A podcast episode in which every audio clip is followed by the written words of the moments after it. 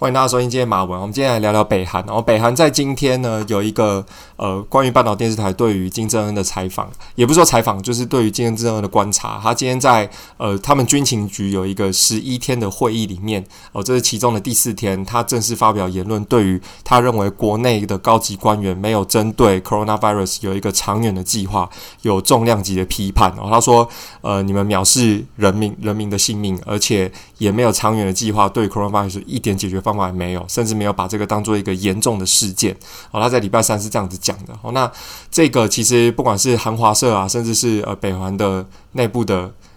呃整个 政治趋势呢，现在都有很诡谲的气氛。因为我们要知道，其实北韩在去年开始就实施了非常严格的边境管制。哦，不管是它对于北京的贸易，对于中国的往来哦，甚至一些共产国家的交易等等的，都因为 coronavirus 为了他们要去维护这个所谓零确诊的奇迹而去。关掉了很多边境的经济援助哦，所以包含国内的人道救援组织哦，甚至到国外的大使，其实现在对于整个北韩的情况都是非常的模糊的。好，那在今天金正恩正式发表这言论呢，也是告诉全国的人民说，他已经开始要呃针对这个问题，可能要进行一系列的惩处啊，甚至对这些高级官员有更强烈的措辞。好，那其实金正恩在这次的报道里面提到，他直接跟人民宣布说，我们可能会迎来史上最严重的饥荒，因为我们知道，其实，在北韩。境内因为农业不发达的关系，所以其实很多不管是说大麦啊，或者是一些呃主要的淀粉蛋白质来源呢，都是要透过其他国家去做援助的。所以这是一年的时间，包含去年的大台风，其实对于北韩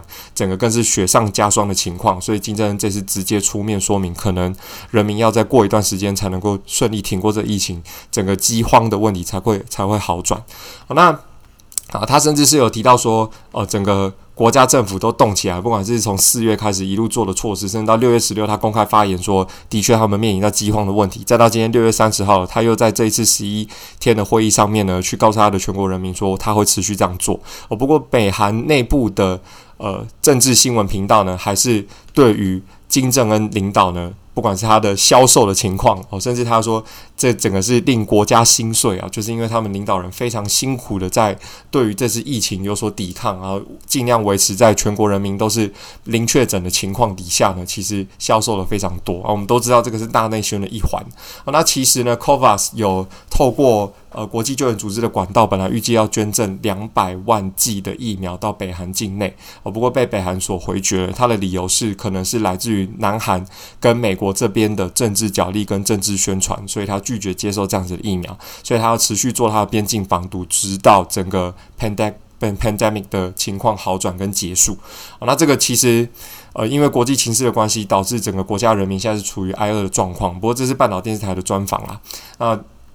其实我们都知道，北韩一直以来都面临到很严重的农业缺乏的问题哦，所以现在呢，由金正恩领导直接去。披露这样子的消息呢，其实或多或少都可以证实，间接证实了他开始需要慢慢的去解封国际的边界。那问题就来了，解封之后，人民现在因为饥荒问题本身抵抗力就比较弱了，那他又不愿意接受疫苗的情况下，会不会整个北韩会变成非常严重受到新冠肺炎影响的重灾区呢？哦，全国媒体呃，应该说全世界的媒体都很担心这样的事情哦，所以今天半岛电视台的。新闻头条呢，就是北韩现在饥荒的问题，还有整个 coronavirus 并没有好转。那我们再来看一下 CNBC，CNBC 今天的头条也是关于 Delta 病毒啊，就是 Delta 病毒就是 COVID 的一种变种嘛。那他今天的头条也是说，其实专家认为现在要再去防堵这个疫情已经为时已晚，因为我们知道，其实我不管大家最近在看欧国杯也好，其实欧洲慢慢结。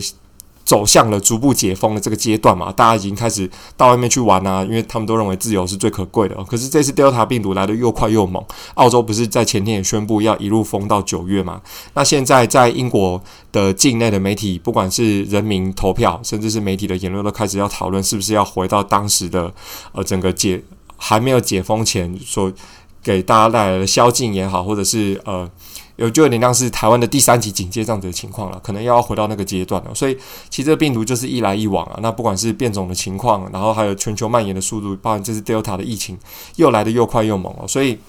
呃，大概呃很难有办法一下子就完全归零啊。所以边境防堵一定要做，然后边境的普筛跟入境的管制，这是各国都在做的。所以其实呃这也是值得台湾借鉴啊。目前呃我们也有，我记得。屏东好像有传出疑似的案例嘛，这个还没有受到很官方确实的去证实这件事情啊。不过我觉得整件事情的影响可能又要再延后了。但七月十二号，我觉得台湾会有限度的解封，目前看起来风向比较是这样子，因为其实也封了长达两个月的时间，也并不是所有的呃生活啊，一般正常的呃生活起居是说老百姓都有办法承受得住。好，今天这是两则非常严重而。整个 COVID 对我们来讲是雪上加霜的的情况啊。今天第二则新闻呢是要来讲加拿大现在遇到了非常严重的热浪侵袭哦。今天整个摄氏的高温来到四十九点六度，这个是目前呃北美西部侦测有史以来最高温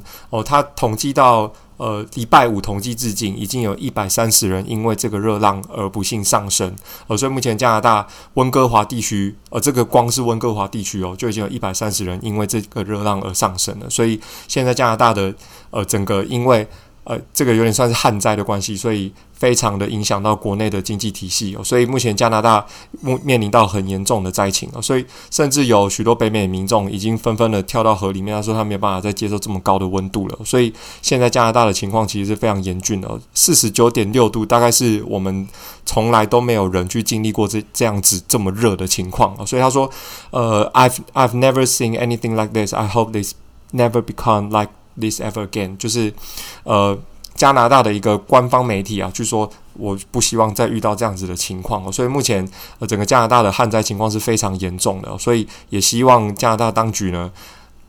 呃可以有更好的措施对于这些呃整个旱灾造成的影响，目已经达到四十九点六度，这个已经是几乎是失控的情况了。那最后一则消息呢，是拜登在今年下令，在九月十一号以前所有。呃，在阿富汗地区还有四千名的美军要全数的撤离哦。不过在今天呢，他们已经宣布已经全数正式的撤离阿富汗地区。呃，就是说整个美军自从二零零一年哦，因为九一一事件跟呃中东地区宣战之后呢，哦。确定在二零二一年的九月十一号要全面撤出阿富汗的驻军，也就是说不继续跟塔利班组织抗衡啊。那这边专家的评论就说，其实这一次美军撤军的影响，就是整个阿富汗又要被塔利班政权呢去重新的回到呃整个领导的地位，所以包含整个阿富汗地区又要回到动荡不安的情况哦。可是其实对于美军而言，撤军是早晚的事情啊，因为我们知道这个战线已经拖了长达二十年之久，所以这整个情况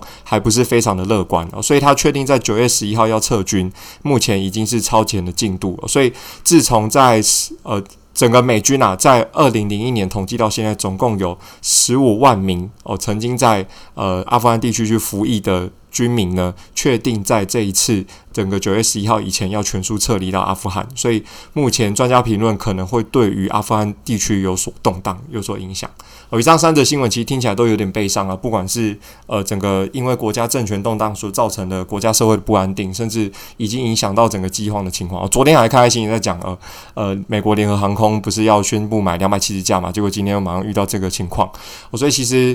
呃整个塔利班组织呃回归到阿富汗，然后再包含整个北韩已经宣布会。带来严重的饥荒，还有加拿大热浪的问题哦，所以其实全球的不管是气候变迁带来的影响，甚至现在超级变种病毒带来的影响，还是非常的剧烈。所以还是提醒大家，在家要守护好自己的健康，还是要安全度过一天。呃，不是安全度过一天啦，啊，安全的好好的去过日子。好，不过接下来推荐大家一个那个。Podcast 哦，就是我姐刚刚推荐给我，就是叫做“鸡来素”，我觉得非常好笑。那 大家有兴趣可以去听一下，你可以先去看一下 IG，我觉得整个内容，我刚刚只有听了大概一个小时，我就觉得整个内容非常有趣，然后讲话啊，还有所有带来的一些欢乐的感觉，其实是非常好的。所以也希望大家听完这三个新闻之后，平衡一下自己的情绪，好好的去听一下“鸡来素”鸡姐哦。那里面好像一个叫鸡姐吧，另外一个忘记叫什么名字。不过她的插画我觉得是非常有趣跟生动。好，以上三个新闻哦。今天新闻到这边，拜。